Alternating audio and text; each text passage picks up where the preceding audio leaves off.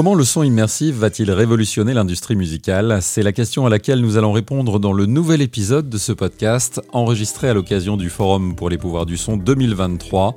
Forum imaginé et conçu par IRCAM Amplify dans le cadre de la Semaine du son de l'UNESCO. Et pour répondre à cette question, nous avons reçu le patron de la musique électronique en France et dans le monde, Jean-Michel Jarre. Il revient avec un 22e album totalement imaginé pour une écoute immersive.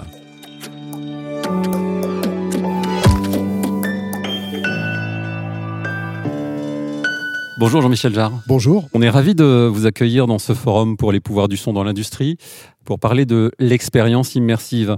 Car cette expérience, vous nous la faites vivre dans votre 22e album, Oxymore. Qu'est-ce que c'est Oxymore? Une œuvre? Un hommage? Un manifeste? Oxymore, pour moi, euh, c'est d'abord euh, un, hommage, un hommage aux racines françaises de la musique électronique. On ne sait pas suffisamment, je pense que dans le monde, à quel point euh, la France a, joué un rôle, a contribué à, façonner la musique dont on, la manière dont on fait la musique aujourd'hui. Des gens comme Pierre-Henri et Pierre Schaeffer, dès la fin des années 40, ont, été parmi les premiers à se dire qu'au fond, la musique, on peut euh, la, fabriquer, la créer en, mélangeant des bruits au son acoustique, au son de l'orchestre et avec cette approche assez surréaliste au fond de pouvoir euh, mélanger euh, le son d'un oiseau à une clarinette, euh, le son d'un bruit de voiture avec des cymbales ou avec des percussions. Et, et cette, cette approche-là, qui était assez surréaliste, autre mouvement français, qu'on soit dans la musique contemporaine, dans le hip-hop, dans le, dans le techno, dans l'électro, finalement tout le monde utilise des effets sonores est devenu un peu sound designer en même temps que compositeur. C'est-à-dire que ce pont-là, c'était quelque chose que j'avais envie de, traduire pour Oxymore. Et donc, à travers ça, un hommage à tous ces défricheurs, Stockhausen en Allemagne, euh, Pierre-Henri Pierre Schaeffer en France. C'est un projet euh, que vous avez en tête depuis longtemps. Pourquoi seulement maintenant? Parce que la technologie, au moins la technologie d'écoute, n'était pas prête? La relation de la musique et de l'espace m'a toujours euh, intéressé. Je me souviens que même à l'époque d'Oxygène, essayé de trouver des, astuces euh, en utilisant de la reverb ou du délai d'une manière un peu particulière pour élargir le champ de la stéréo. Et en fait, aujourd'hui, la technologie, paradoxalement, nous permet de, de revenir à une manière naturelle d'écoute, puisque la stéréo n'existe pas dans la nature. C'est une illusion de l'espace avec des malins, des petits malins qui, dans les années 40, ont, ont eu l'idée de, géniale d'ailleurs, de, de, décaler le canal gauche et le canal droit pour nous, pour créer cette, cette illusion de, de l'espace, mais qui n'existe pas dans la nature, puisque dans la nature, tout est mono. Quand on se parle, on est en mono, etc.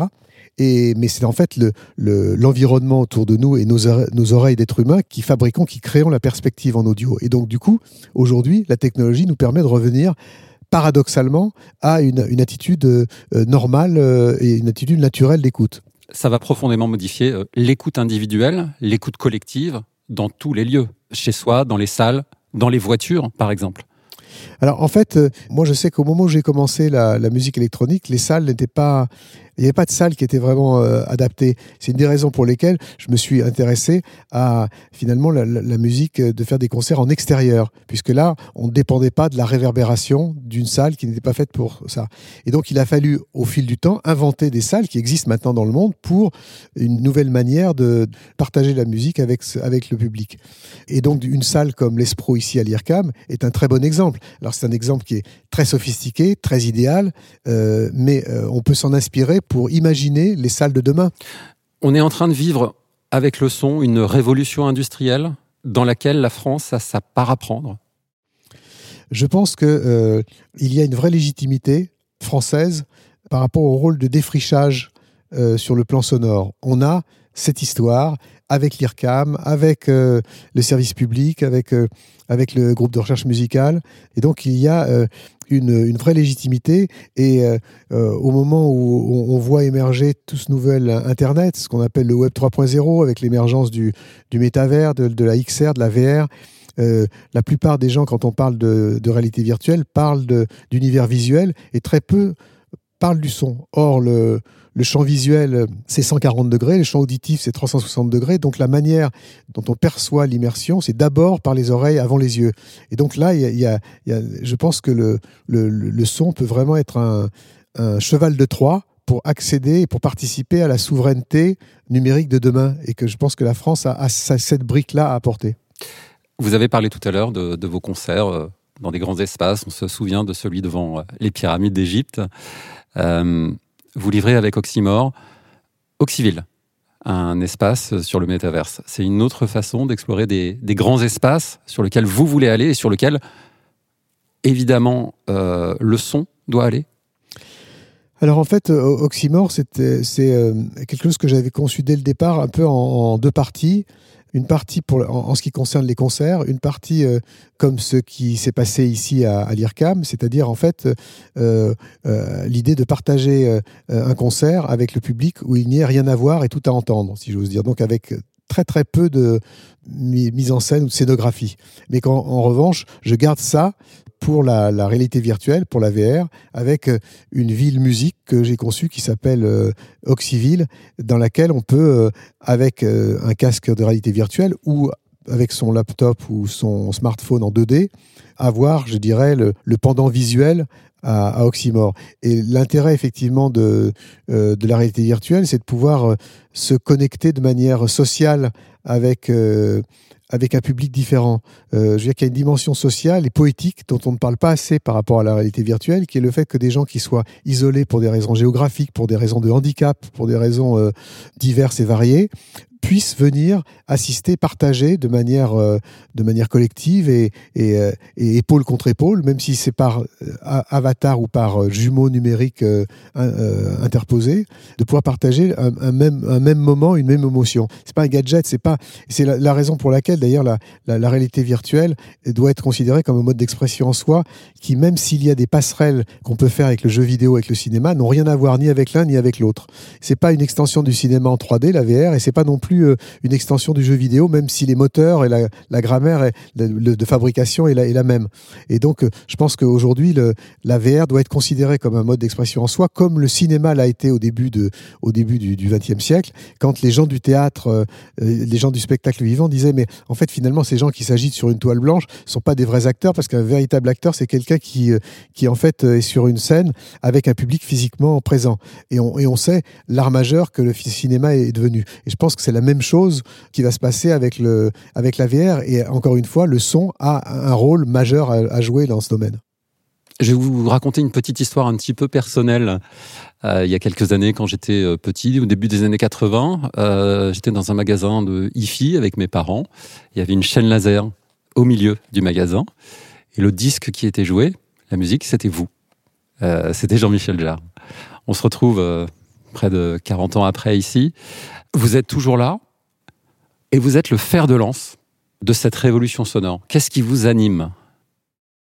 Bah, je pense que moi, ce qui m'anime, c'est la, curiosité, le fait d'approcher de, chaque projet comme un débutant. C'est-à-dire que moi, je suis suis pas trop intéressé par ce qui a été fait avant, enfin, ce que j'ai fait moi avant. Euh, c'est-à-dire qu'une fois que c'est fait, c'est fait, ça m'appartient plus, et, et, du coup, je suis plutôt euh, avide de, de ce qui va se passer, c'est-à-dire d'être un peu une éponge. Et en fait, ce qui m'intéresse, c'est c'est pas du tout euh, le fait d'être obsédé par l'innovation ou, ou les nouveaux outils technologiques comme une sorte de geek. C'est pas pas tellement ça qui m'intéresse. C'est surtout le fait de pouvoir justement utiliser des, des, outils qui sont le reflet de la société dans laquelle je vis aujourd'hui pour essayer de m'exprimer avec avec des outils qui me paraissent qui me paraissent pertinents au moment où je travaille. Et donc c'est plutôt en fait ce que je fais qui me dit où je vais. Et c'est aussi un peu une approche peut-être européenne, française de la technologie par rapport euh, au reste du monde, aux États-Unis, à la Chine? Absolument, vous avez raison. Je pense qu'il y a absolument une, une manière euh, spécifique d'établir une, une, relation euh, avec la technologie vraiment spécifiquement française et je dirais européenne. Euh, et, donc c'est la raison pour laquelle il est tellement important et, moi je milite beaucoup pour que on ne laisse pas passer euh, comme on a laissé passer le train d'internet qu'on a contribué à inventer et qu'on l'a laissé filer de l'autre côté de, l'océan et de ne pas se laisser avoir une deuxième fois. Il est urgent de se dire qu'il faut qu'on puisse se donner les moyens et on les a de participer à la souveraineté euh, de demain en matière justement de monde immersif, en matière de toutes ces technologies qui sont vraiment un vrai moment de disruption. Moi je pense que les jeunes artistes aujourd'hui ont beaucoup de chance Parce que euh, pour un artiste, les moments de disruption sont, sont des opportunités énormes. Parce que justement, il n'y a, pas, a pas de loi, les lois restent à faire, les, les règles restent à inventer, et restent à inventer pour eux.